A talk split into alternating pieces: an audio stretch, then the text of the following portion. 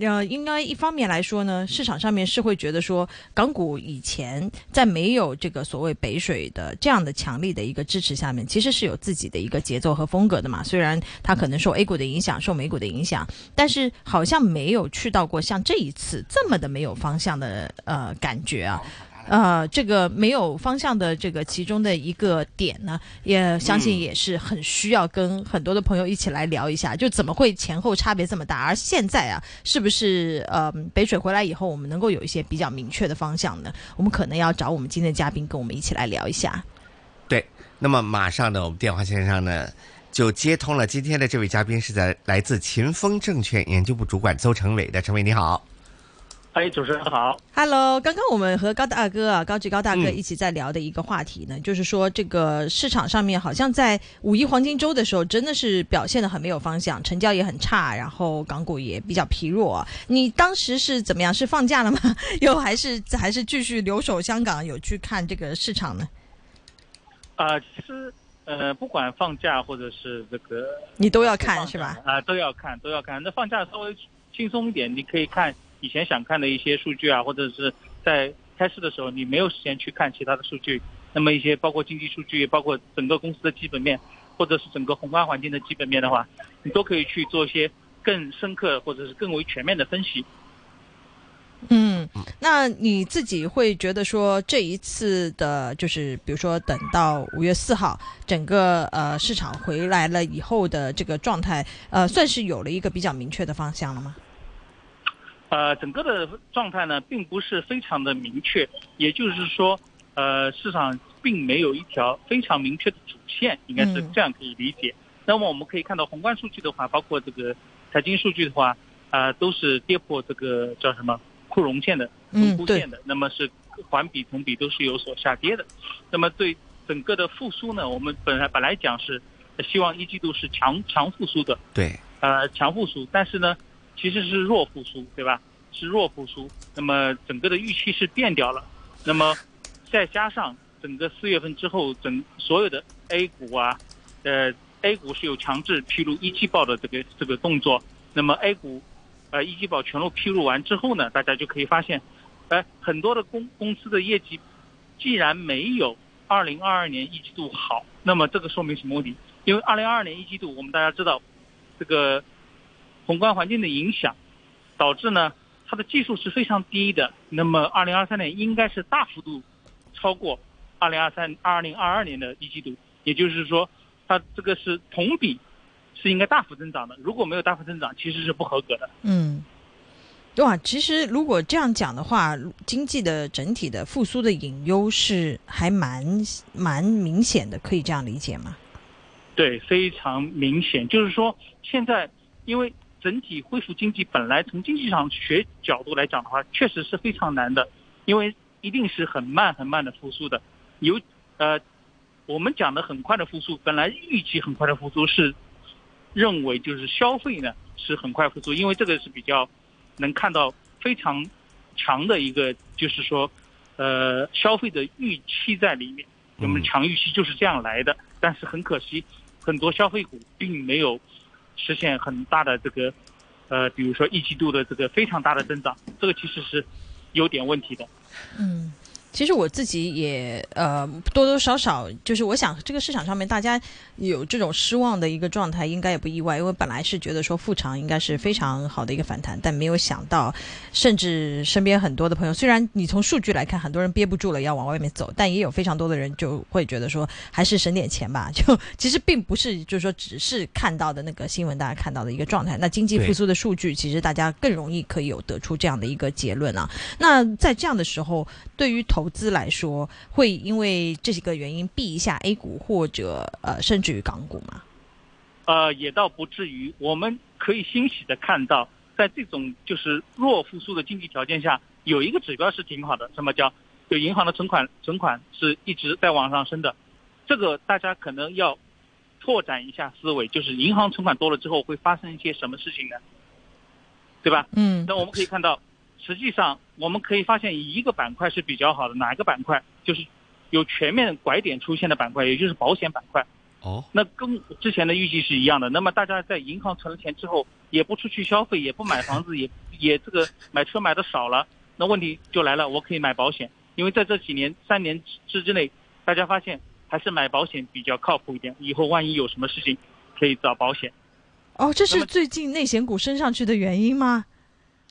对，主要是这些内险呢，嗯。呃，银行钱是比较多的，那么银行的钱，呃，就是个消费者存存在银行的钱，那么可能会有银行的保险经纪或者各种渠道让他们去去消费保险，啊，消费保险对家大家来说，这个在这种情况，在这种宏观经济条件下，大家内心是非常能够接受的了，是不是？比你嗯。买去买房或者是买消费其他东西，是更能接受的一个好的一个消费产品。那么保险，包括中国平安、中国太保、新华保险各种各种类呃中国人寿，一季度都是大幅远超于这个二零二二年一季度，这也是对的。嗯，关键是什么？他们内生内涵价值，呃提升了，然后新保险业务价值也是出现了非常大的拐点，这个就是说明其实是有钱的，但是这个钱花到哪里去的问题。嗯，那那你会觉得说保险股还有还有吗？因为这几天已经累计了非常大的一个升幅了。呃，还有正，应该是说正在走到一半的路上。嗯当然了，如果再往上走的话，比如说再增长个十个点，再增长二十个点，也不是没有可能。到了那个程度呢，是就是市场合理价值给到他们的程度。但是如果再往上涨，那可能就是情绪的问题了。对对对情，绪也会给到十个点或者二十个点，嗯这个大家要自己把握好。嗯，你会觉得，因为现在市场上面也有一种讨论嘛，会觉得说它是一个中特估的轮动啊。那但现在也会说是好像说中特估这个概念炒的有点多了，是不是已经要是时候要收手了？就这这样的一个讨论是会让你也同有同感的吗？中特估是比较奇怪的一个事情，但是呃，大家自己要把握好。什么叫把握好？大家可以看一下指标。第一个，他们的 PE 是非常低的，这个是毋庸置疑的，是不是？嗯，第二个，很多中特估我们要看 PB，那么什么样的股票应该看 PB、PE，或者是什么样的股票？你是说中特估的股票要看 PB 吗？啊？不是，你听我说 OK 很多是需要看 PB 的。嗯而不是说所有的都要看 PB，这个嗯大家自己去分一下。今天这个我们不讨论，自己去看一下哪些中特估要看 PE 和 PB 的。但是很多中特估，我告诉大家是看 PB 的。那么中特估有一个这个规定，就是说在 PB 一倍以上才可以，就是找这个战略投资者或者是一些投资者，否则他们会承担一个就是说国有资产流失的问题。那么大家可以看到，现在中特估很多是从零点几倍的 PB 上升到一倍的 PB，还有很多中特估是没有达到一倍的 PB 的。他们的目标可能是啊，可能是一定要达到这个一倍的 PB 以上，他们才可能有大的发展，或者是国家给他们的一些政策性的指标，就是一定要达到一倍的 PE 嗯的 PB。嗯对吧？达到一倍 PB 呢，其实方法很多。第一个，提高盈利率；第二个，分红比例提高；第三个，减少净资产，对吧？分红比例提高就是减少净净资产，对吧？然后你的这个呃净资产收益率 ROE 的 Return on Equity 的这个比例也要提高，这是很多方法的，很多方法去做的。那么最主要的就是你要提高你的盈利能力，这是慢慢来的一个一个问题。比如说整体的中国中特估提高一个点的盈利率，其实从股票价格来讲的话，它应该涨百分之十，涨百分之十。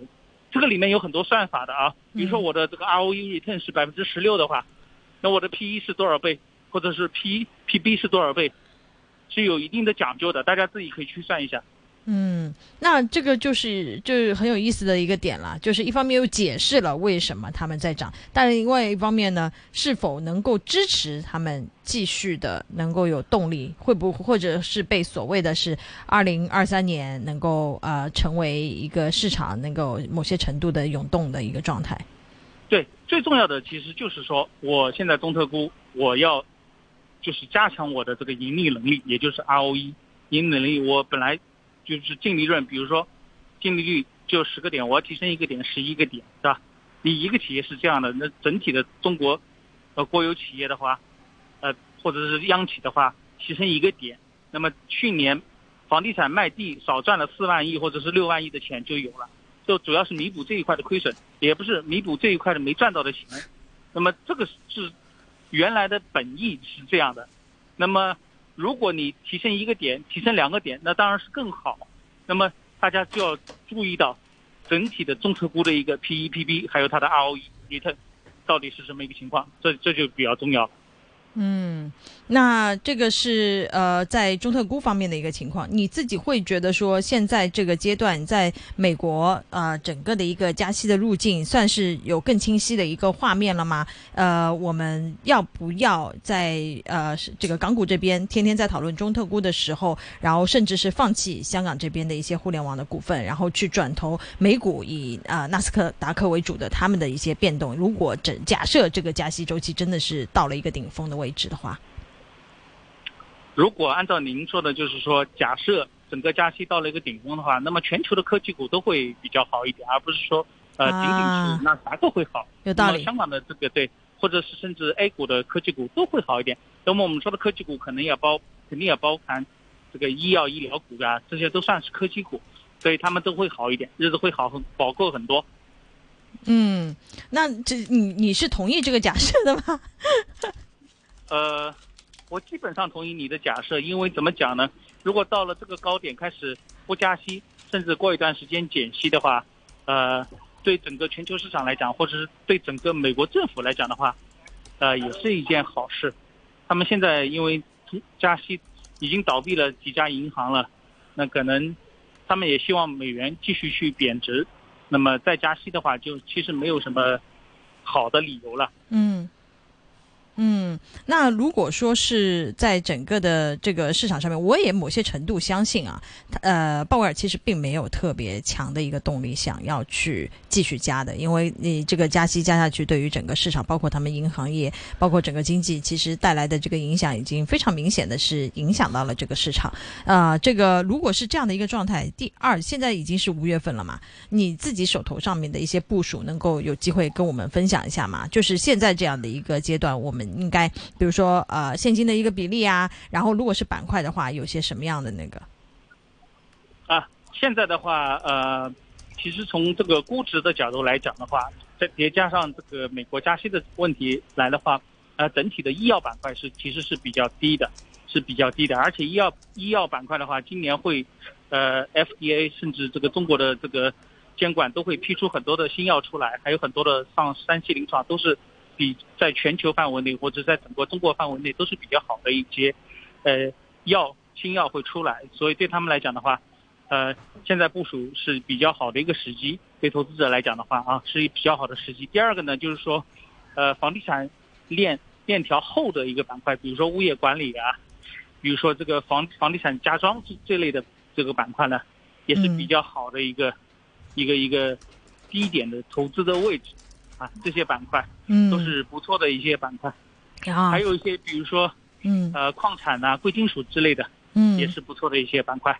哇，就是其实还是有一些轮动的一些机会的。最后可能一一分多钟的时间啊，问一下下周的展望吧。